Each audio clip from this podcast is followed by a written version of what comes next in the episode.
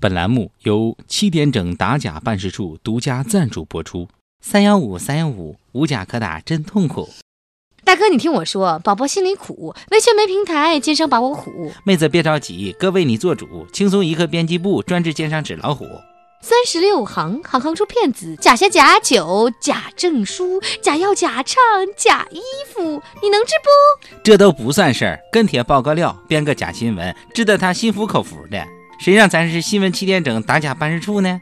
温馨提示：一年一度三幺五到了，请各大公司及时来新闻七点整爆料。我们是公益平台，工本费都不收。下面偷偷插播几条新闻。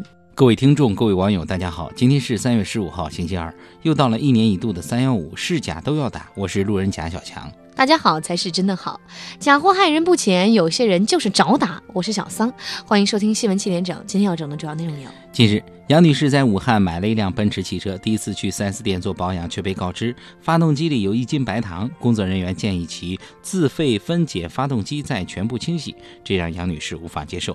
她怀疑是工作人员自己倒进去的，可是修理车间却没有监控，无法证实该说法。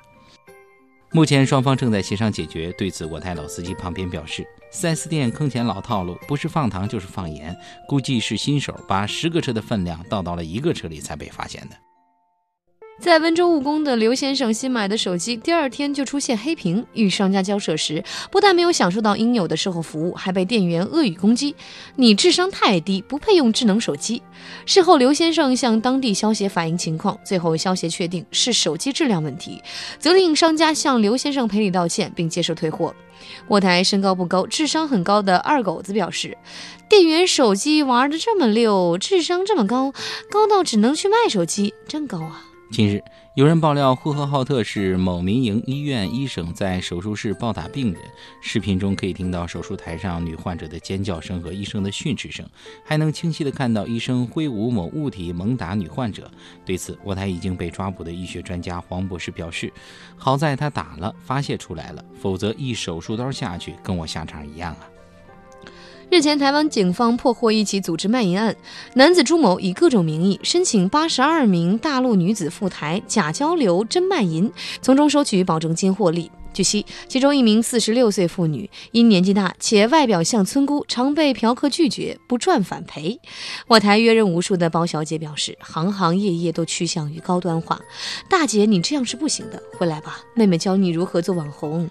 三月十二日，郑州的李先生鼓起勇气，在亲友团的共同努力和见证下，包了一辆公交车向女友求婚。原来，六年前李某和现在女友正是在公交车上一见钟情，走到一起。对此，我台资深屌丝鲁大炮表示，这分明是李某想玩电车痴汉，突然动心改变主意，玩起了恋爱养成。日本冲绳十三号发生美国驻军性侵日本女性事件，一名驻日美军在酒店内发现一名中年女性在走廊上睡觉，便将其抱到自己的房间性侵，一直过了三个小时才让被害者离开。据称，事发的第二天，走廊里躺满了装睡的中年妇女。近日。成都一名女子朋友圈伪装白富美，自称和医院领导很熟，可以帮助做医疗器材生意的郑某拿到一百八十万的订单合同，从而骗取郑某二十八万元去打通关系。对此，我台落魄富二代李天儿表示：“一百八十万的合同，花二十八万打通关系，就算成了，你觉得你自己能赚回来二十八万吗？还是回去开小卖铺吧，这里不适合你。”十二号，在青岛市某公交车上，一名三岁左右的儿童将鞭炮放在口袋中带上车，并在车内燃放，导致公交车被迫停车。但孩子的母亲竟然只帮着打电话，不管孩子。在公交驾驶员的制止下，这名母亲不久后带着孩子下了车。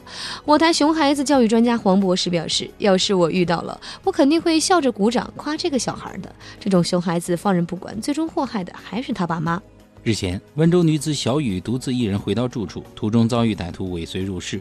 歹徒对她实施抢劫后，又欲行不轨。小雨拼死反抗，并大声呼救。关键时刻，住在隔壁的八零后两兄弟挺身而出，与歹徒进行搏斗，并将其制服。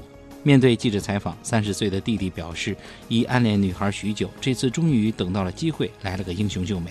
下面请听详细新闻。近期出现的青岛天价大虾、哈尔滨天价鱼事件，让消费者出游感到有一些害怕。对此，南京市消费者协会工作人员现身说法，称自己曾经看到过天价马。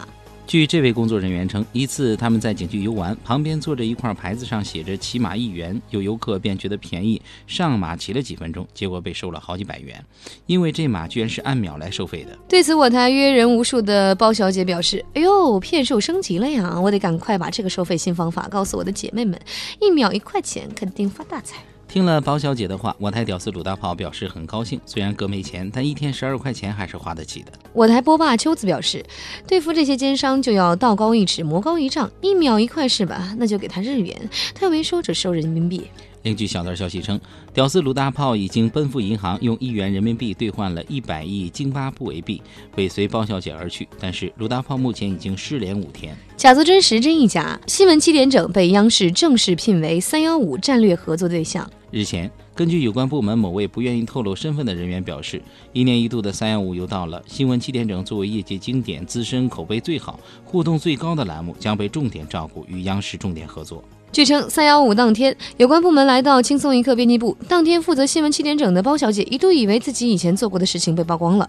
央视认为七点整充分发挥了扬善惩恶、监督舆论的正能量，团结了一大批平时看起来根本不可能被团结的民众，值得重视。另据小道消息称，包小姐下班时突然转告大家一句话：“谁傻谁真信。”今天的新闻七点整就先整到这里。轻松一刻主编曲艺，写本期小编包小姐将在跟帖评论中跟大家继续深入浅出的交流。明天同一时间我们再整。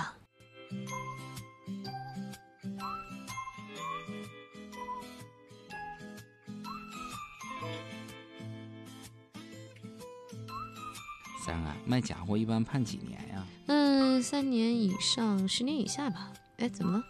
昨天我花了五千多买了个六 S，就刚才玩没电了嘛，我打开手机壳换了块电池，你说够判那五期的不？